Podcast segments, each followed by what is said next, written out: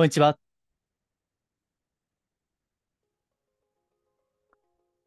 お名前だけでわかります。波動カウンセラーの林明宏です。人のオーラや物のエネルギーをお名前だけで感じ取る能力をベースに、スピーチャー的なカウンセリング、守護霊リーディング、タロットリーディング、そして今回のお話のメインであるスピーチャー的なヒーリング、とりわけ霊気ヒーリングを行っています。今回もマジスピラジオよろしくお願いいたします。今回はちょっと久々ですけども対談ですね。お客様との会話、その収録をこの後お届けいたします。内容はもうタイトル等出ていますし、YouTube であればホームページの画面も映っているかと思います。まあ、今日はあの端っこの方で顔出しをしていますけども、霊気ヒーラー養成講座というヒーリングの講座を受講されている方ですね。で、受講中にいろんな変化が、まあ、不思議と起こっているということで、以前からお話をお伺いしてたんですけども、まあ、これはぜひ共有したいということで、許可をいただいてですね、この後対談の音声をお届けしたいと思っています。えこの霊気ヒーリングですね。まあ、詳しい話は今日はちょっと割愛をします。まあ、もしご興味あれば、この今映ってるページですね。え概要欄にもリンク貼っておきますけども、まあ、霊気という目に見えないエネルギーですね。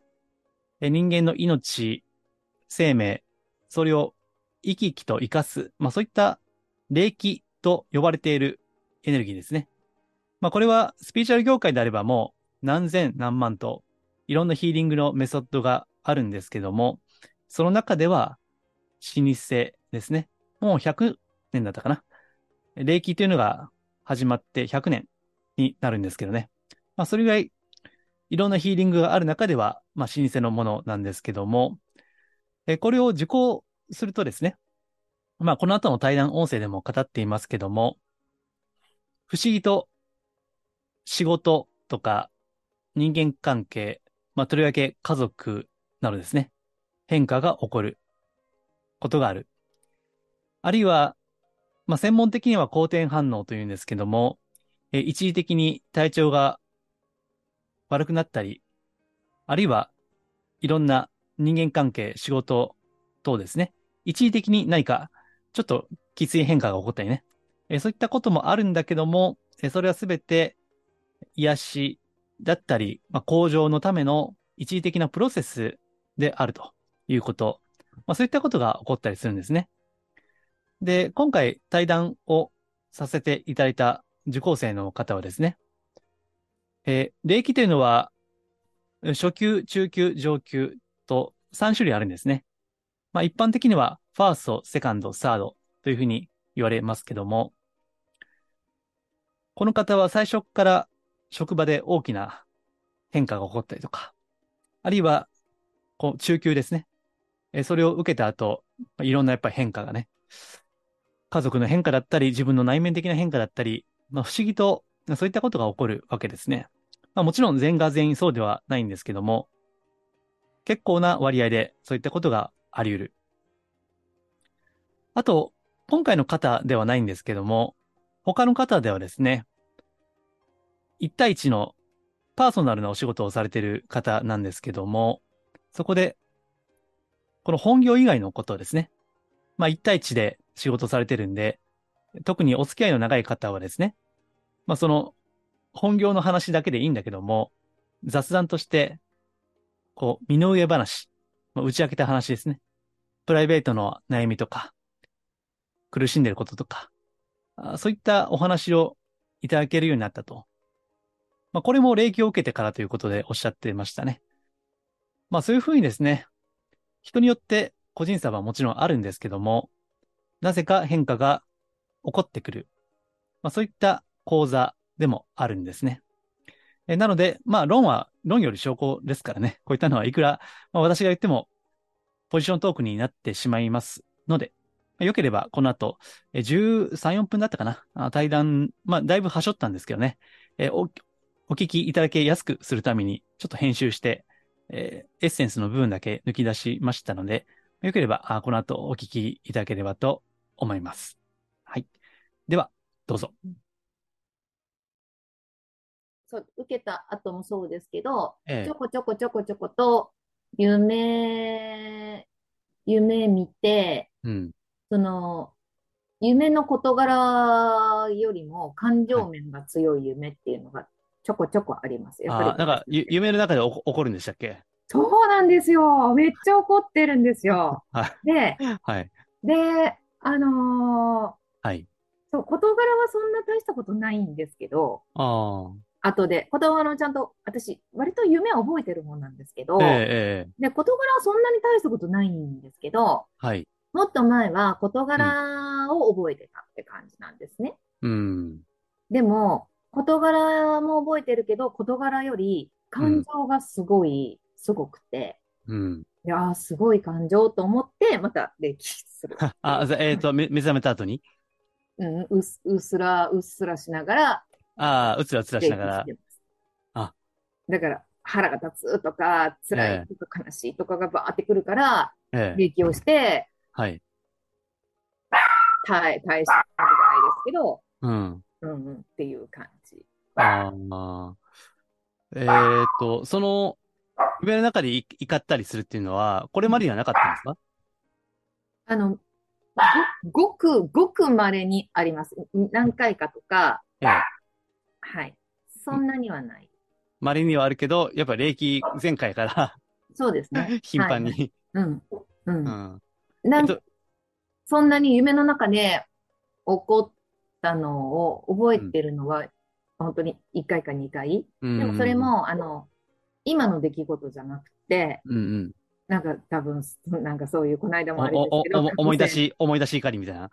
過去性なのかなっていうようなあ、、過去じゃなくて過去性。過去性なのかなっていうような夢ええで、はい。で、あのーうん、すごくお怒ってるっていうか、はい。のが過去にはすごい大きい強烈なのがあったんですけど、ああ。かそれ、せそれ、過去、せ、せですか？か過過去去。性のだと思いますよ。だって、えっと、全員出てくる人知らない人だけど、でも、はい。根性のこの人だなっていう風だし、ああ、根性のこいつの過去性なみたいな感じ？うん、私も過去、はい。出てくる人もみんな過去性。はい。で、根性ではあの人とあの人とあの人だね。ああ、そう、わ、わかる。るんですね、それは。そうそうそううで、その事柄があって、はい。あの、怒ってるっていう。のがあったんですけど、それは本当に、え、もう10年以上前に強烈で起きてびっくりしたみたいなのがったんですけど。もう10年以上前、まあ、強烈だから、まあ、覚えてますよね、そういうのって強烈だ。からですね。でそれ、それの続きというか、繰り返しというか、うん、感じ？最近のは、最近のは。うんうん。もうちょっと小さいです。強烈で起きるほどじゃないですけど、うん。そういうのが来るので、うん。そういうの、お夢を、まあ、中級の後ぐらいかな、見るようになったので、ええ。一生懸命そ、それに霊気を。あ、それでこの前ね、あの、トラウマ解消法とか言ってね、あ、そうそうそうそう。すごい興味をお持ちだったじゃないそう、ですか。そういう感じ。あれはあんままりメインじゃないから流すんですけど、あ、そうなんですね。まあメインというかあれ、あの、西西洋式霊気の、あの、やり方なので、うん、ただまあ、あの時に、まあそれにね、興味を持持ったっていうのは、まあやっぱまあ、今のね、おっしゃってる内容にもつながってると思うんですね。そうですね。うん。あそれで、あの、怒りっていうのは、まあいろんな怒りがあると思いますけど、うん。例えば、えっ、と、理不尽な怒り、うん自分が傷つけられた怒り、あるいはこう、ななんていうか、社社会が傷ついてとか、そういう社会的な怒り、うん。うん、なんだかいろんな、うん忘れちゃった？ん？忘れちゃいました。忘れちゃった。あ、すともかく、ともかく怒り、怒りなんですか？ともかく。うん。なんで怒っとったんだろうな。なんかでも怒ってて、うん。で、霊気しながらうとうとともう一回うとうと寝て、うん。で、起きたら、怒ってたのとことは覚えてたんですけど、うんもうそのままその日終わったら忘れちゃいました。うん。で、そのもっと十何年前のやつは今でも覚えてます。場面もー怒りの内容も覚えてますけど、その最近のは、あと、えっと、帰ってきて、なん。か、メールに送ったかななん。か、辛いっていう感情が、すごく夢を見てて、辛いっていうのの感情がすごくある夢になったことがあったんですけど、えっ、と、辛いっていう感情。うん、帰ってきてあー2、3日した後に、はい。なんか夢の中でとにかく辛いっていう感情だったんですけど、うんうんうんそれもなんかその、過ぎたらもう忘れ、頑張って思い出そうとは思い思い出せるけど、ああ、なんか、えっと、メメールこの前書いてらっしゃったのが、えー、何やらしき、しきたりに縛られ、意地悪されて、めっちゃ怒ってましたって書いてますけど。ああ、ああ、それとはまた別。あ、それが起こってた夢ですね。えっと、それは10年前じゃなくて、最近の？じゃない、最近の。最近のですね。最近の起こってたのはしきたりに縛られてなんか起こってたんですよ。ああ、なまあ、だから、しきたりだから、うん、まあしきた、りだからこうしろって言われて、うんルール、ルールによる縛り、いや、儀式かなんかやって儀式て、、儀式、あ儀式の時に、しきたりだからこうしろって言われて、で、一応従ってんだけど、怒ってる、怒ってる。うん。っていうのが割と最近のです。あで、あと、それ以外にもなんか辛い、辛いっていう感情がすごいブワーっときた。あ、うんうんあ。ああ、辛いはあれですね。多分この前のヒーリングの時のコメントだと思いますね。すちょっといここにはメモしないけど、多分その時に辛い辛いってね、うん、感情？うんうん。いや、なんか偉いこっちゃですね、本当に。霊気受けてから。大変ですね。感情の処理が。うん、うん、そうですかね。まあまあ、あ、まあそれもね、浄化のプロセスはいなんで、はい長期的、長い目で見ればはい、良いことかなとは思うんですけど。まあ、あ、あるかなとは思うんですけうど。はん、そうですか。い不思議ですね、本当に。なんか、うん。ね、それが、根性の出来事というよりは、まあ、それ、過去世はあくまで私、イメージって言ってるんですね。過去世。。過去世があるかどうかは別にして、過去世というイメージ。ですね。はい。ただ、まあ、それもまた、何らかの意味があって、うんうん、あるわけですよ。それが。決して、なんか、非科学的だとか、うんも、文字通り夢だと、あの、馬鹿にできない何かがあるわけで、で、えっと、そういったこと、えっと、例えば昨日、一昨日とかもそういうのあるんですか？そういうや光は。あ昨日、一昨日はないですね。あ、はいじゃあ落ち着きましたか？あれから。そうですね。ちょっと薄れてきましたね。あ、そうですか。はい あ、それはよかったです。でも、そんなめちゃうんくちゃすごい、それで辛い、辛いとかしんどいとかってことはないです。あ、あ、もう目目覚めて普通に仕事とかすしてるときはもう全然大丈夫ですそれは。全然大丈夫。あ、じゃあいいですね。、明け方、もやーってきて、ええ。ああ、なんかそういうのが来たと思って、うんうん。冷気して、うんまた多分もう一度寝て、うんうん。で、朝起きて、ああ、なんかそうだったなと思うけれども、その日の日常は普通に元気に過ごせるあ、それはよかった。全然大丈夫。あいや、時折、あの、侵食する場合があるんですよ。ああ、夢があ。昔はそうだったかもしれないです。ああ、そうですか。うん、若い時とかは、うん。朝起きて夢見が悪くて一日棒に振るみたいなうんうん。そうそうそうう。なんか、だから、白チュームじゃないけど、うん。夢か現実の境目が、こう、ぼーっとしちゃってですね。。そうなんで侵食して、ちょっと日常が遅れませんみたいな。あまあ、そんな相談もね、過去あったんですけど、うん、うんそこまでじゃない。気分が落ちるみたいなの、今日夢見が悪くって一日中気分が落ちるみたいなことは若い時はあったんですけど、うんうんうんあ。の、今回、今は全然ない。あ、あ、それはいいですね。健全に、ちゃんと、こう、ちゃんとヒーリングが健全に、多分、多分、ちゃんとあの、浄化。じ自動、自動調整みたいなね。はい。はい。だからさっきのおっしゃったあれですよ、あの、休みの日が痛いっていうのもそうですね。そうですよね、きっと。うん、自動調整ですね。そう、ちゃんと休みの日にはい。やってくれるんだなと思ってます。あの、年末年始だけ風邪ひくみたいな感じです。ああ、そんな感じですね。うんうんうんうん、そうかもしれない。はい。そう、決まって年末年始だけ風邪ひく人もいるんですけどね。あの、日頃はバリバリ仕事やっててね。うん そうそうそう。そういう感じ。だから、生活に支障がない時に来ますって感じ。うーん、そうですか。あ、それはよかったですね。うん。じゃあ、えっと、まあ、夢と現実とちゃんと分かれてるわけですから、特に、なんだろう、うん、その、怒りがね、うんずっとこう怒って怒って、なんかすっきりしたというか感じとかありますか？なんか、吐き出しすっきり的な。すっきりなのか、あ、あ、へえ、こういう怒りを持ってたんだなって思う。うんうんうんだから、現実にはあまり影響しないってことは、現実は現実であって、うんその夢は夢で、まあ、ゆ夢独自の、なんはないんか、全変化。然夢独自の世界観です。うん現実にうん。なんか仕事でクソってことがあった、それを夢に見るっていうやつではない。ではないですね。はいうんうん。じゃあまあいいじゃないですかね、それはね。あのーはいうん。まあ、いろいろね、夢解釈とか心理学の世界にあって、うんまあいろんなこと言えるんですけど、うん正直わかんないですよね、それは。うん、なんか、鹿、鹿が、ゆ夢で鹿が出たらどうのこうのとかね。なんか、あるんですけど、あうん、まあわかんないですね、それはねはい。うん。まあでもまあ、あの、今も落ち着いて、うん。はいであればいいんじゃないですか、それは。はいうん。ーはい。はいえっ、と、あと、えっ、と、メールでね、えっ、と、書いてらっしゃいましたけども、あのーなんか、霊気をお受けになってね、その直後、うん。めったに連絡がない弟さんから、そうなんですよ。すごいですね、でそういう、前回もだったんですよ、そういえば。初回？初初回もそう。初級、初級も？初級も。え初級も弟さんから？うん。えー、中級も？うん。えー、普段ないのに？連絡。私から連絡してはいも、はい。なかなかなくって、え教えてねって言ってあっても、なかなか返事が来ないっていうよううんうなん人なんですけど、うんうん。ドンピシャその日に来るんです。あ、で、うん初回の時は違うんです。母から手紙が来たんです。ああ、初初級の後。初級終わって家に帰ったら、はい。母から手紙が来てたんです。うんうんで、えーって、もうそれも、もう、うち母は施設にいるんですけど、ええ。で、双極性障害で。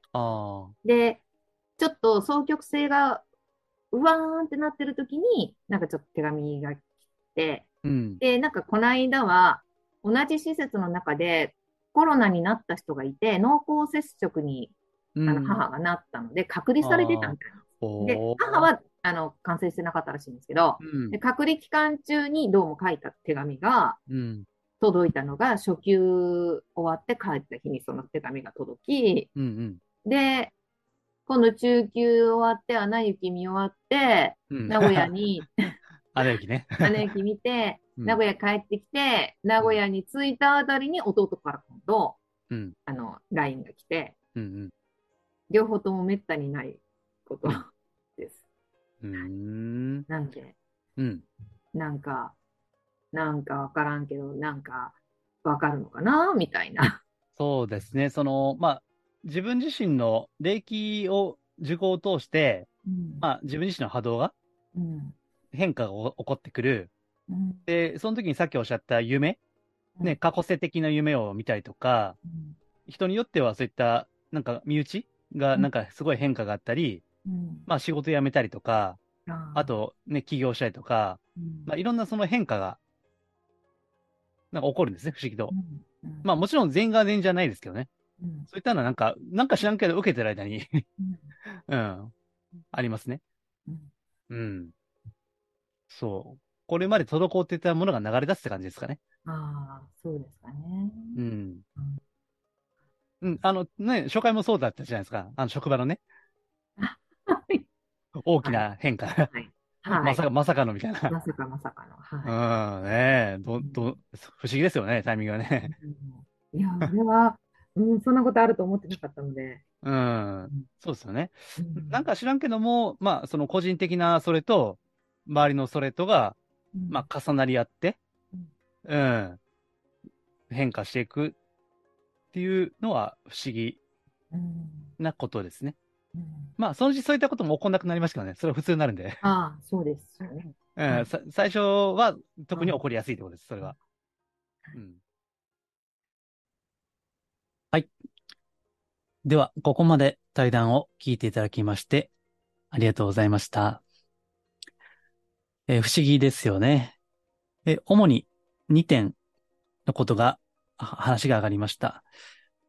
一つは、なぜか夢の中で怒りの感情が湧いてくる。まあ、現実ではなくて夢なんですけどね。あの、これも詳しく言うと長いんで、簡単に言いますと、夢の中でも人間はいろんな活動をしているんですね。で、こうした夢の中で怒りが出るというのは一つの浄化の癒しのプロセスなんですね。まあ不思議ですけどね。